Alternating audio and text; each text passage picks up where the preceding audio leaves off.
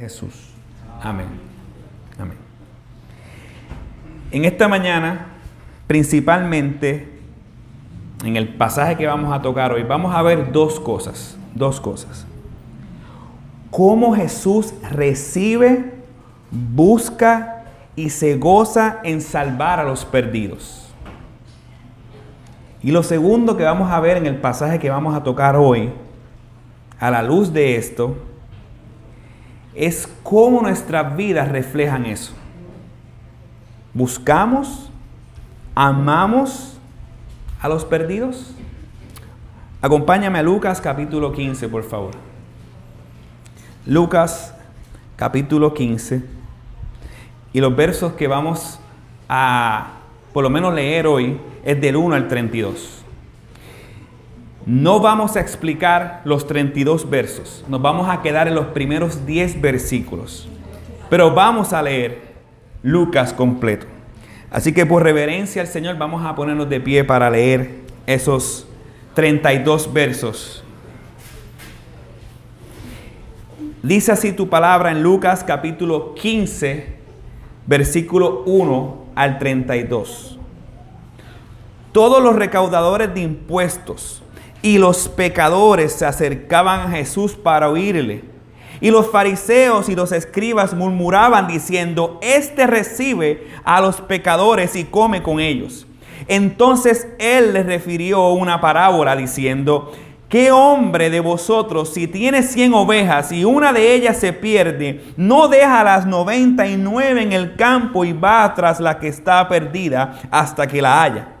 Al encontrarla, la pone sobre sus hombros, gozoso, y cuando llega a su casa, reúne a los amigos y vecinos diciéndole, alegraos conmigo, porque he hallado mi oveja que se había perdido. Os digo que de la misma manera habrá más gozo en el cielo por un pecador que se arrepiente que por 99 justos que no necesitan arrepentimiento. O qué mujer si tiene 10 monedas de plata y pierde una moneda, no enciende una lámpara y barre la casa y busca con cuidado hasta hallarla. Cuando la encuentra, reúne a las amigas y vecinas diciendo, alegraos conmigo porque he hallado la moneda que había perdido. De la misma manera os digo, hay gozo en la presencia de los ángeles de Dios por un pecador que se arrepiente. Y Jesús dijo, cierto hombre tenía dos hijos. Y el menor de ellos le dijo al padre, Padre, dame la parte de la, hacienda que me corresponde. Y él le respondió, eh, él le repartió sus bienes. No muchos días después, el hijo menor, juntándolo todo, partió a un país lejano y allí malgastó su hacienda viviendo perdidamente. Cuando lo había gastado todo, vino una gran hambre en aquel país y comenzó a pasar necesidad. Entonces fue y se acercó a uno de los, de los ciudadanos de aquel país y él lo mandó a sus campos a apacentar cerdos y deseaba llenarse el estómago de, los, de las algarrobas que comían los cerdos, pero nadie le daba nada. Entonces, volviendo en sí, dijo, ¿cuántas, cuántos de los trabajadores de mi padre tienen pan de sobra? Pero yo aquí perezco de hambre. Me levantaré e iré a mi padre y le diré, Padre, he pecado contra el cielo y, ante ti, ya no soy digno de ser llamado hijo tuyo, hazme como uno de tus trabajadores. Y levantándose fue a su padre. Y cuando todavía estaba lejos, su padre lo vio y sintió compasión por él. Y corrió y se echó sobre su cuello y lo besó. Y el hijo le dijo, Padre, he pecado contra el cielo y ante ti. Ya no soy digno de ser llamado tu hijo.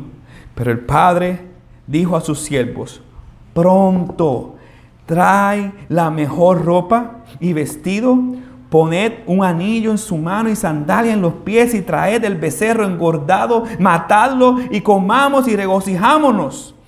Porque este hijo mío estaba muerto y ha vuelto a la vida.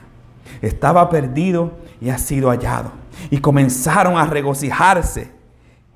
Y su hijo mayor estaba en el campo.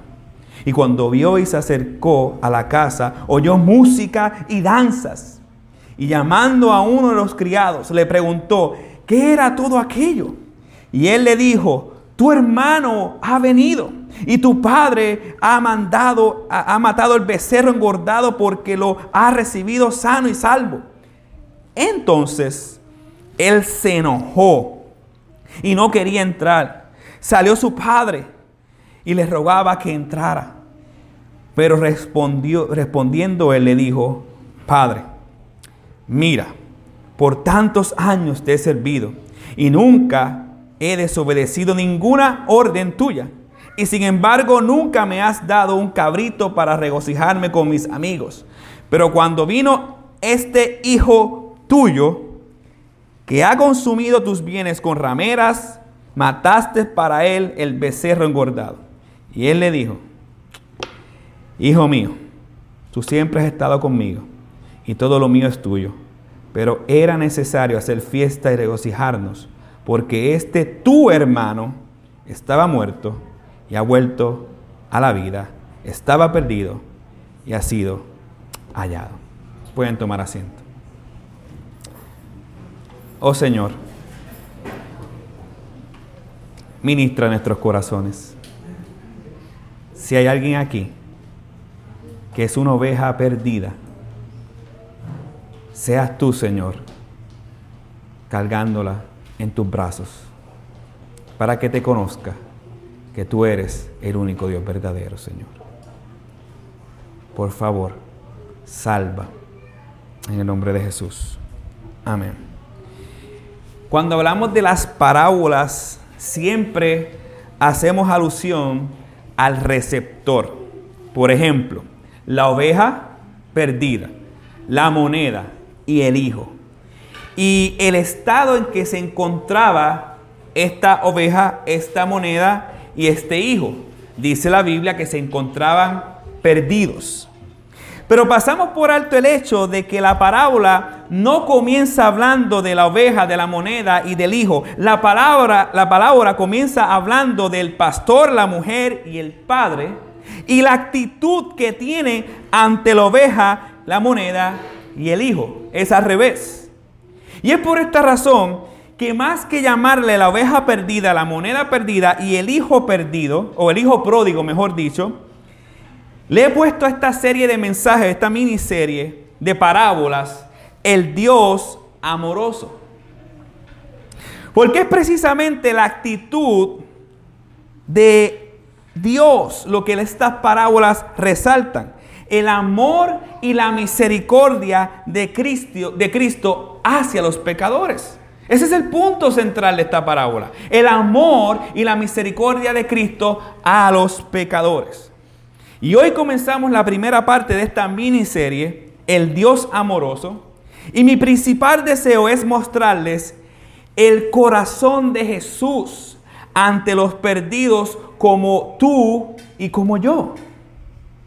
Hoy nos enfocaremos en los 10 primeros versos y la próxima semana entraremos a la segunda parte del tema enfocada en la tercera parábola conocida como la parábola del Hijo Pródigo.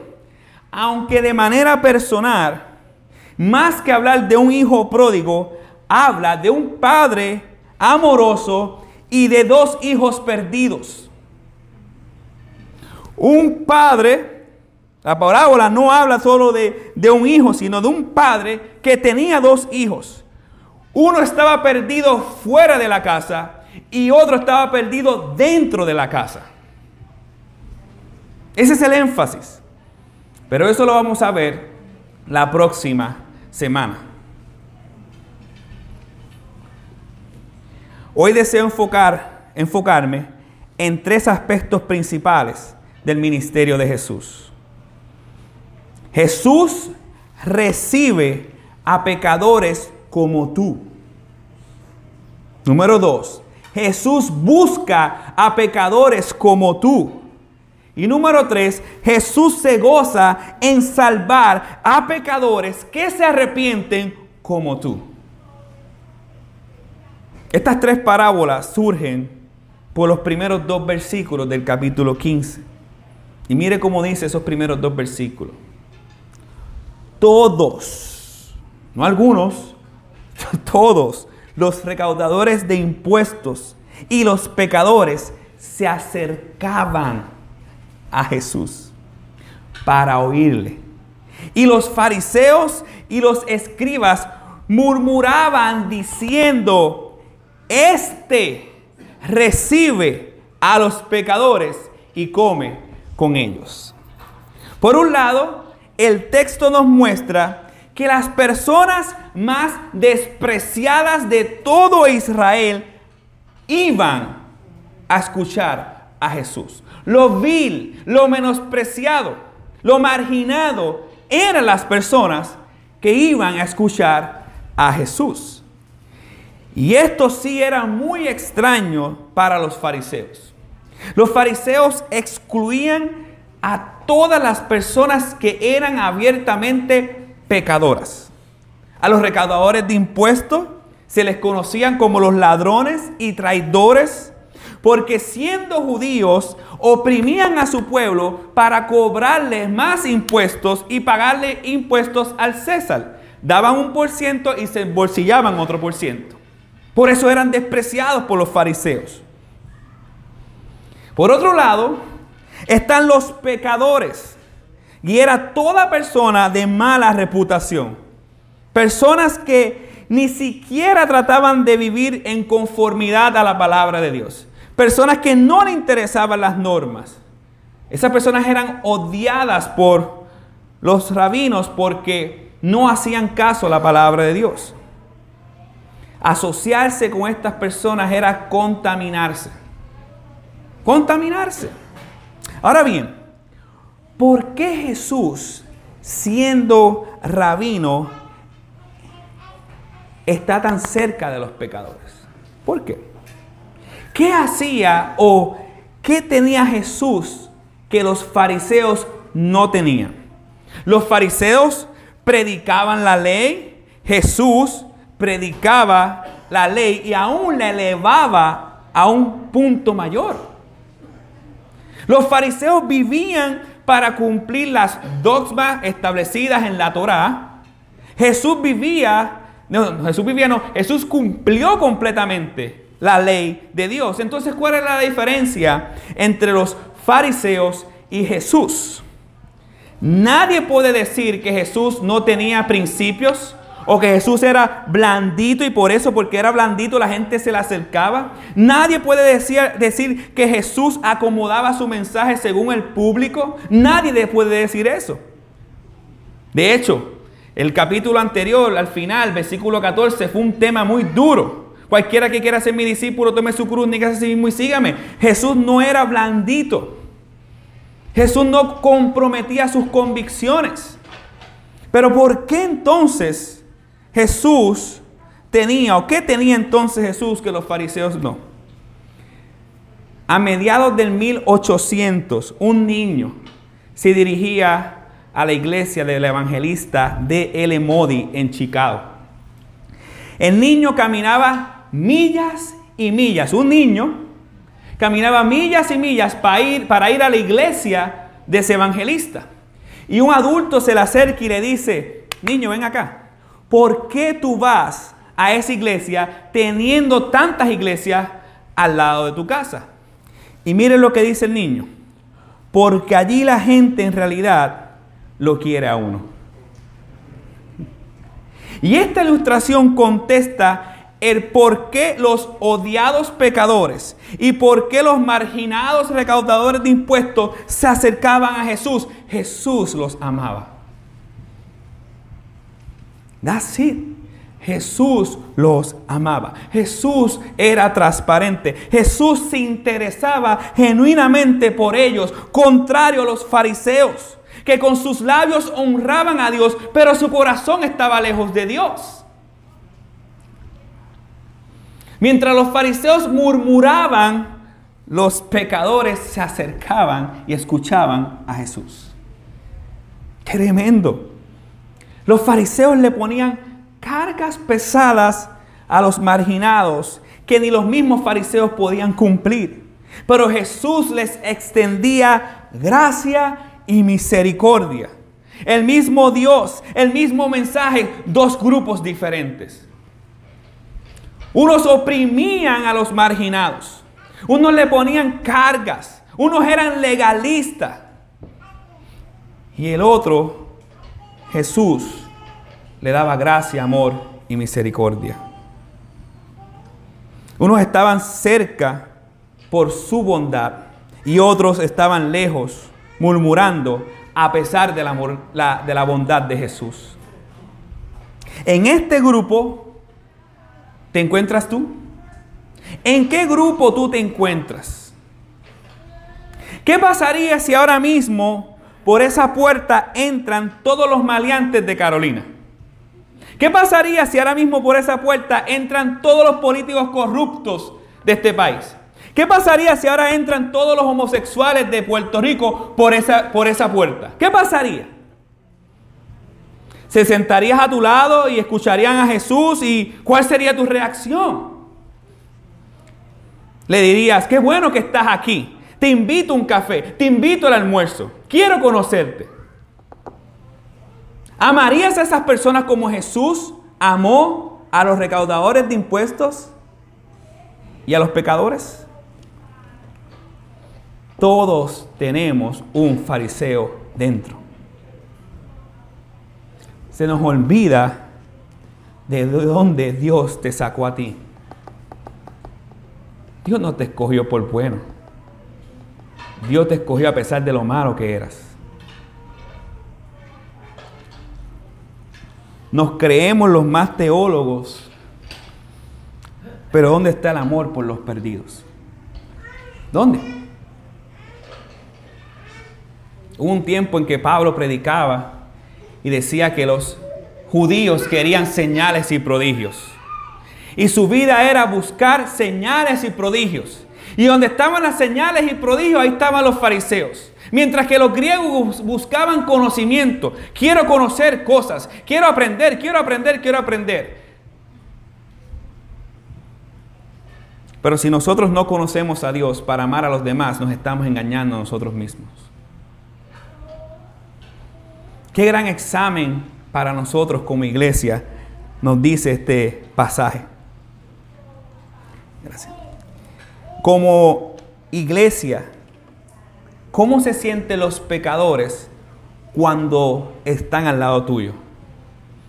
¿Cómo se sienten? ¿Marginados y rechazados como los fariseos hicieron con estos individuos? ¿Nos creemos superiores a ellos?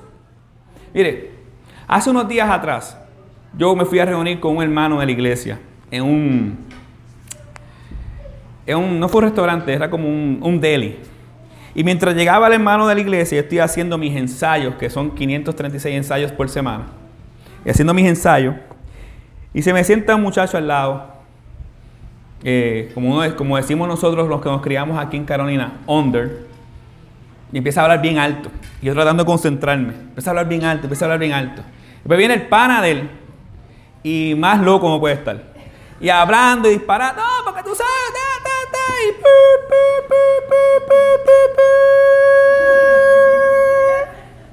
y, yo ahí. Y después viene otro más y empieza con un jueguito. Más, pasaste la tabla. Sí, pasé la tabla porque este. Y yo me incomodé. Y al instante que me incomodé, recibí una bofetada del Señor. de dónde yo te saqué. Ese eras tú. ¿Cómo tú te crees superior a esos que están allí? ¿Qué te pasa? Y le pedí perdón al Señor. Y comencé a hablar con ellos. También, sí. Qué bueno, qué bueno. En ese momento llegó la persona que me iba a reunir, no pude hablarles el Evangelio. Pero fui muy confrontado. ¿Qué me creo yo? ¿De dónde Dios me sacó? ¿De dónde Dios te sacó a ti?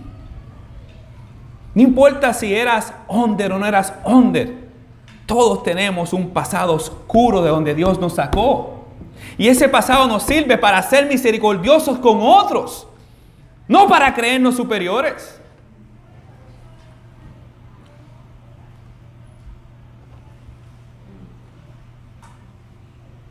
Algunos pueden decir, Andrés, pero yo no tengo problema con eso. Tal vez sea cierto, pero quiero hacer una observación adicional al texto.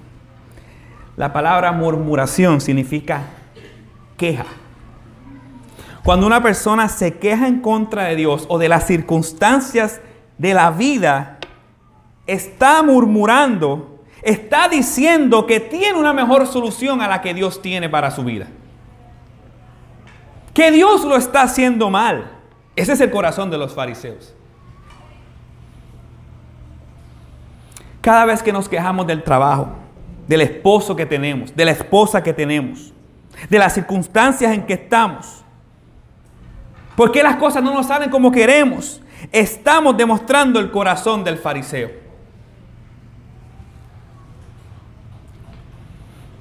Lo interesante es que a pesar de la murmuración y el corazón del fariseo, lo que dijeron los fariseos es glorioso. Le trae gloria a Dios. Las palabras de los fariseos describen el propósito por el cual Cristo vino a la tierra. Lea el versículo 2. Este recibe pecadores.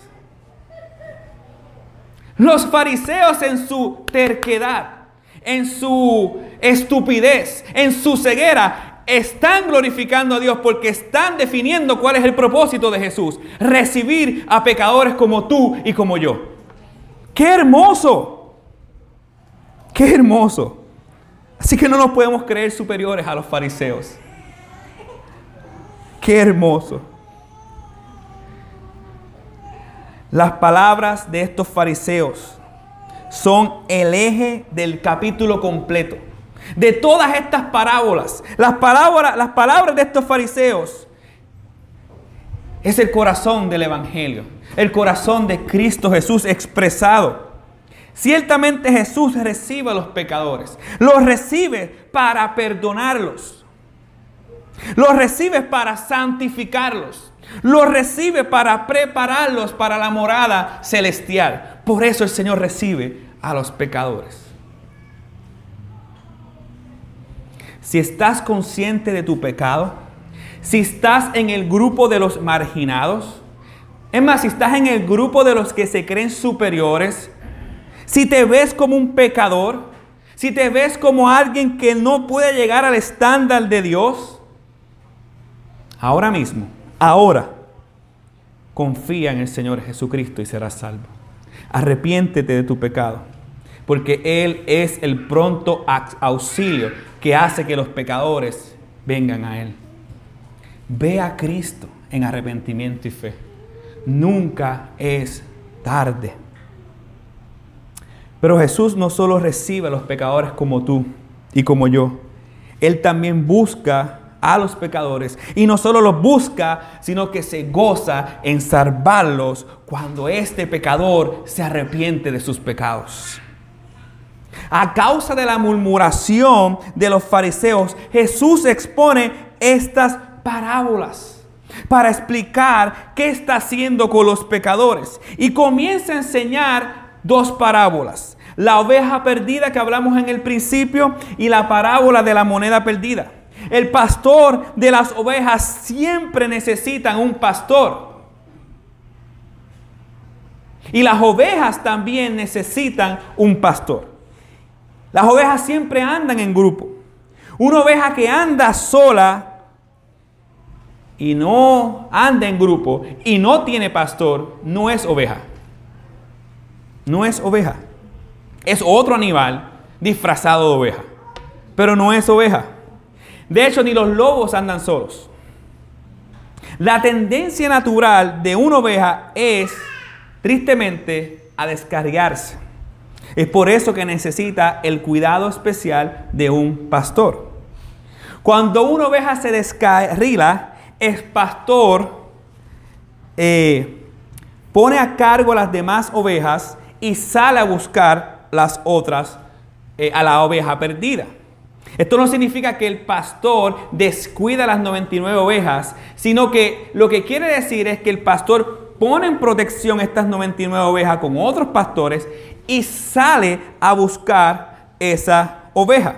Lo que significa que el pastor haga eso es que el pastor ama a todas las ovejas. Porque si el pastor dejara las 99 ovejas realengas y fuera a buscar a una, hay favoritos. Pero no quiere decir eso.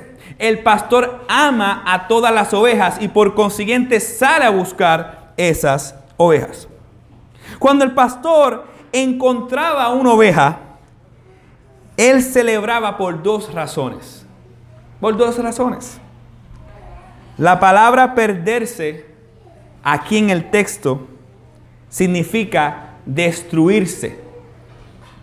El pastor sabe que sin su cuidado la oveja está en peligro. La oveja se va a destruir, se va a autodestruir por sí misma. Así que cuando el pastor se alegra por encontrar la oveja, es porque sabe que la oveja no puede caminar por sí sola, sino que se va a destruir ella misma. Y la segunda razón por la cual el texto dice que un pastor se alegra es porque la ama. El texto no dice que cuando la encontró le metió 10 chancletazos. El texto no dice que cuando la encontró la mató de rabia, le dio una pera salvaje. El texto dice que puso la oveja sobre sus hombros. La cargó con gozo. No dijo, no, esta oveja y la tiró. La puso sobre sus hombros y la cargó con gozo. Una oveja perdida se enferma. Una oveja perdida está desorientada. Una oveja perdida está dolida, es terca, no sabe qué hacer. Y es por eso que su pastor la pone en sus hombros y camina de regreso por largo tiempo con la oveja encima de él. La oveja aquí en el pasaje muestra nuestra actitud natural. La oveja no dice que el pastor la votó. La oveja lo que dice es que se alejó voluntariamente de Dios. ¿Cuántos de los que estamos aquí viven lejos de Dios? No porque Dios es malo, sino porque no queremos seguir a Dios. Cuando miras la oveja perdida, identifícate con ella. Porque el texto no está diciendo una oveja lejana, sino que está haciendo alusión a los pecadores como tú y como yo. Dice la Biblia que todos estamos destituidos de la gloria de Dios por causa de nuestro pecado, no por causa de Dios. Pero Dios mismo salió a buscar a lo que se había perdido y allí estábamos tú y estábamos yo. Pero Dios, que es rico en misericordia, por su gran amor con que nos amó, dio a su Hijo Jesucristo. Cuando Dios nos llama y nos salva, dice el pasaje que Dios se alegra. Quítese la imagen que tienen de un Dios así molesto 24/7. Cuando Dios nos salva, dice el pasaje que hay fiesta. Tú tienes dientes porque Dios quiere que te rías. Si no fueras mellado o nacieras sin diente para el resto de tu vida. Tú haces el gesto de sonrisa porque Dios quiere que te rías. Tú tienes papilas gustativas porque Dios quiere que al saborear digas, mmm. Entendamos. El problema es que hemos reemplazado a Dios con las cosas creadas.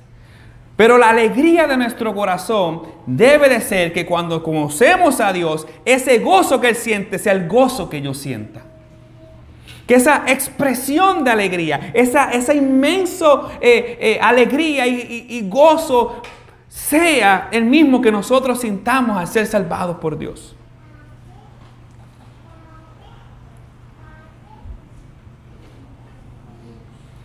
Y cuando llega a su casa, reúne a los amigos y a los vecinos diciéndole, alegraos conmigo, porque he hallado mi oveja que se había perdido. Esto lo dice claramente en el versículo 7, que es la aplicación. Os digo que de la misma manera habrá más gozo en el cielo por un pecador que se arrepiente. Cuando un pecador cambia su forma de vida, cuando un pecador cambia su forma de pensar, y hace la voluntad de Dios y no la suya, y vive para la gloria de Dios y no para la suya, hay gozo en el cielo. Porque el pecador está viviendo para el propósito por el cual fue creado, la alabanza de la gloria de Dios.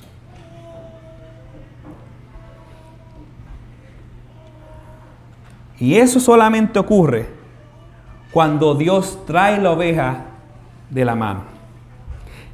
El texto no dice, y la oveja salió a buscar al pastor, porque eso es imposible.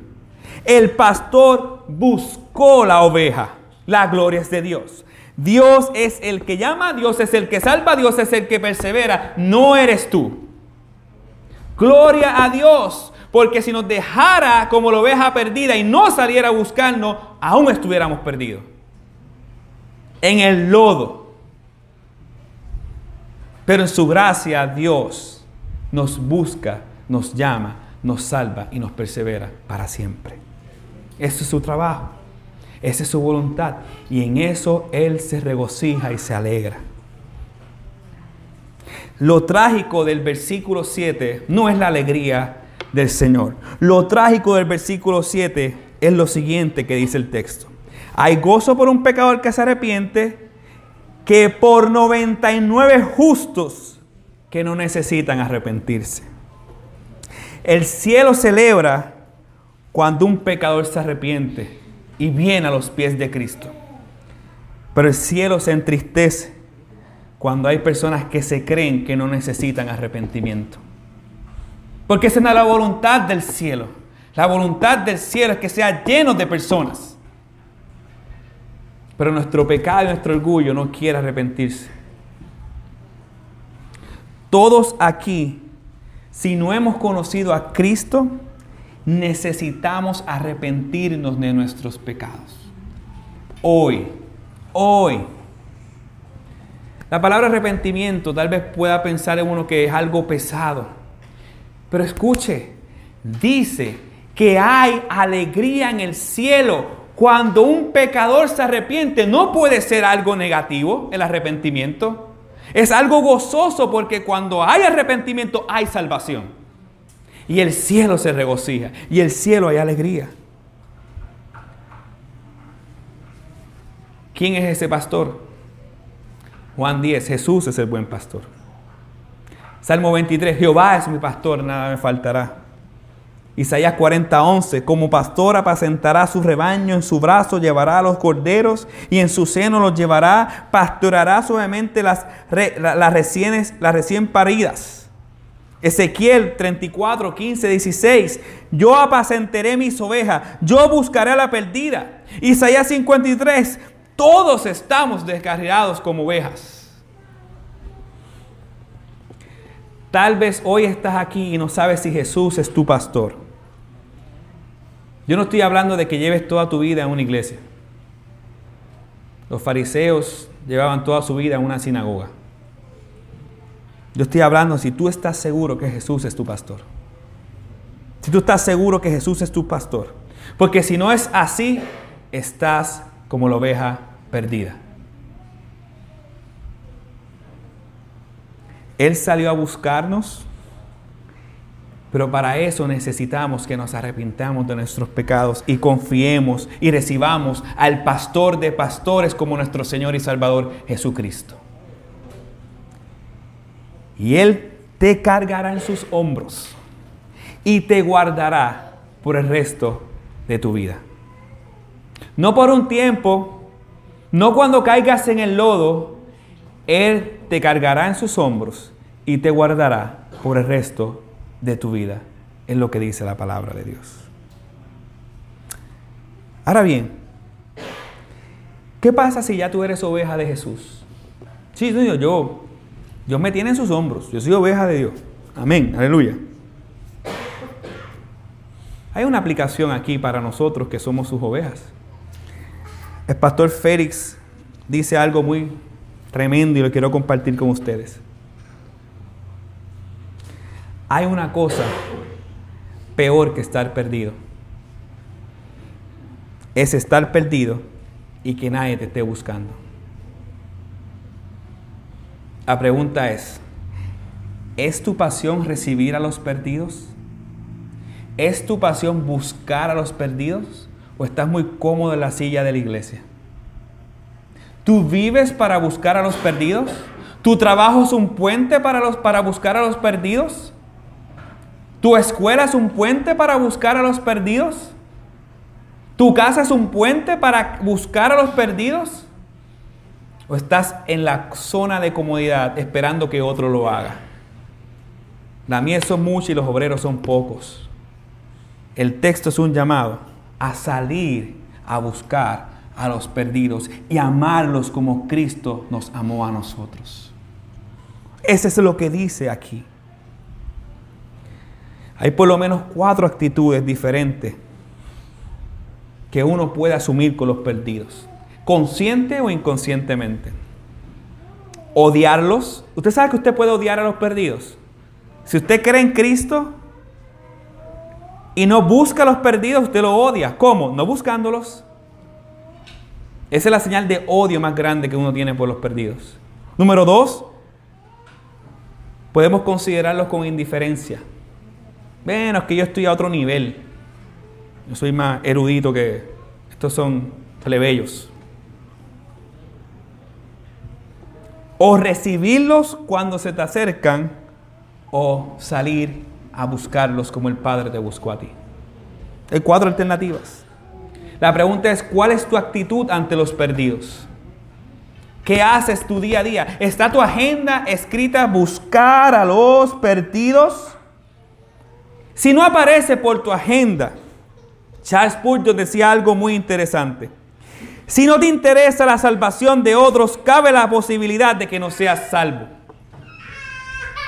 Cabe la posibilidad que aún estés perdido y necesites el pastor de pastores.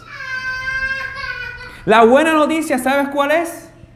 Que si aún no te interesan los perdidos y tienes la duda que hoy en día tú no eres oveja, el pasaje es una invitación para que vengas a Cristo y, Él sea tu pastor para siempre. Cristo nunca deja de invitar. Cristo nunca deja de llamar. El anhelo del Señor es que todos vengan al arrepentimiento y conozcan a Cristo como Señor y Salvador. Olvídate de los años que lleves en tu iglesia. Si no ves esto en ti, cabe la alta posibilidad que no seas oveja. Ven a Cristo en humillación y Él te dará una vida nueva. ¿Por qué pasa esto? ¿Por qué hay pasión por los perdidos? Porque sale de ti. Hay pasión por los perdidos. Porque es Dios el que pone la pasión por buscar. Así como puso la pasión por en esta mujer por buscar una moneda. Y no estoy hablando de una peseta, por si acaso. Jesús presenta la segunda parábola ya no enfocada en una oveja, sino en una moneda de gran valor para la dueña. Cuando una mujer se casaba, en vez de tener una sortija, le ponían un cinto con 10 monedas de plata equivalente a 10 días de trabajo. Un día era una moneda de plata para indicar que ya ella era esposa. Y esa era la versión judía del anillo. Así que no solo se consideraba, si una mujer perdía una moneda, no solo se consideraba calamidad, sino que la parte emocional de ella era afectada. Porque para ella era de gran valor el decir, yo soy esposa. Una vez en Manatí estábamos jugando voleibol, haciendo el aguaje con, mi esposa. Y recuerdo que le di un quileo y le, recuerdo que en un momento dado ella hace esta posición y la bola le da y el anillo de matrimonio se va. En la playa. No es una casa, en la playa. Estuvimos dos horas buscando el anillo. ¿Y saben qué? No apareció. Y nos fuimos muy tristes de ese día. Muy triste, muy triste. Pero en este caso, la mujer no dejó de buscarla. Y ambas parábolas dicen lo mismo, iglesia. Cuando la encuentra, hay gran gozo y una fiesta. de la misma manera hay gozo en la presencia de los ángeles de Dios por un pecador que se arrepiente. A diferencia de la oveja perdida que se perdió por su terquedad, la moneda nos muestra nuestra condición. La moneda es incapaz de hacer algo para ser hallada. ¿Usted ha visto una moneda que se mueva sola? Y déjame brillar un poquito para, para que mi dueño me vea. La Biblia dice en Efesios 2 que nosotros estábamos muertos en nuestros delitos y pecados, imposibles, improductivos a acercarnos a Dios. Por eso Dios se acerca a nosotros. Y entienda eso, no hay nada de gloria en decir que tú puedes ir a Dios. Dios va a ti. Es Jesús el que nos encuentra a nosotros eh, fuera del lugar que nos corresponde. La oveja debe estar con su pastor en el rebaño. La moneda debe estar en el cinto con la dueña. Por consiguiente, todos los pescadores están perdidos, pero deben estar con su Señor. Ese es el lugar más hermoso donde nosotros podemos estar. No es un mejor trabajo, no es una mejor posición, no es una mejor universidad, no es una mejor casa, es un Dios nuevo, lleno de gracia y misericordia, y ese es Jesucristo. Ese es el mejor lugar donde todos los que estamos aquí podemos estar.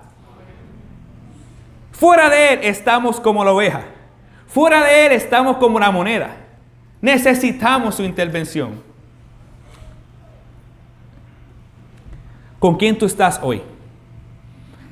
¿Estás con tu rebaño y el pastor? ¿Estás con la, dueña de la moneda y su cinto? o estás descarriado. Una oveja perdida no le sirve de nada para su pastor. Una moneda perdida, aunque tiene valor, no sirve de nada, no, se puede, no puede ser útil. Y un hombre perdido no puede experimentar su propósito por el cual fue creado, no sirve de nada para Dios. Ser hechos a su imagen, glorificarle y deleitarnos de Él para siempre es el propósito por el cual Dios nos creó. Si no estamos viviendo ese propósito, estamos perdidos. Acércate a Jesús. Acércate a Jesús. La pregunta que debemos hacernos, ¿estás perdido o estás en Cristo? Concluyo con una frase del pastor J.C. Wright. Y llévense esta frase a su corazón. Dice así, el amor de Cristo es un amor activo que obra. Igual que el pastor que no se queda quieto hasta recuperar su oveja perdida. Y la mujer no se queda quieta hasta encontrar la moneda perdida. Así nuestro bendito Señor no se quedó quieto en el cielo, Así nuestro Señor no se quedó quieto en el cielo, matándose por los pecadores. Él dejó la gloria que tenía con el Padre y se humilló a sí mismo, haciéndose semejante a los hombres, descendió al mundo a buscar y salvar a los que estaban perdidos, no se quedó quieto hasta hacer expiación por sus pecados, traer justicia eterna, proveer redención eterna, abrir la puerta de la vida para que todos los que quieran ser salvos sean salvos para siempre. Si confesamos nuestros pecados, Él es fiel justo para perdonar nuestros pecados y limpiarnos de toda maldad. Ven a Jesús y ya no estarás perdido jamás, jamás, jamás, jamás y nunca. La Biblia no dice que vengas a Jesús con tus buenas obras.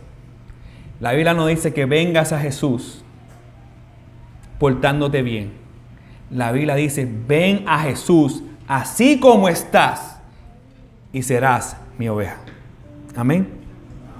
Vamos a orar.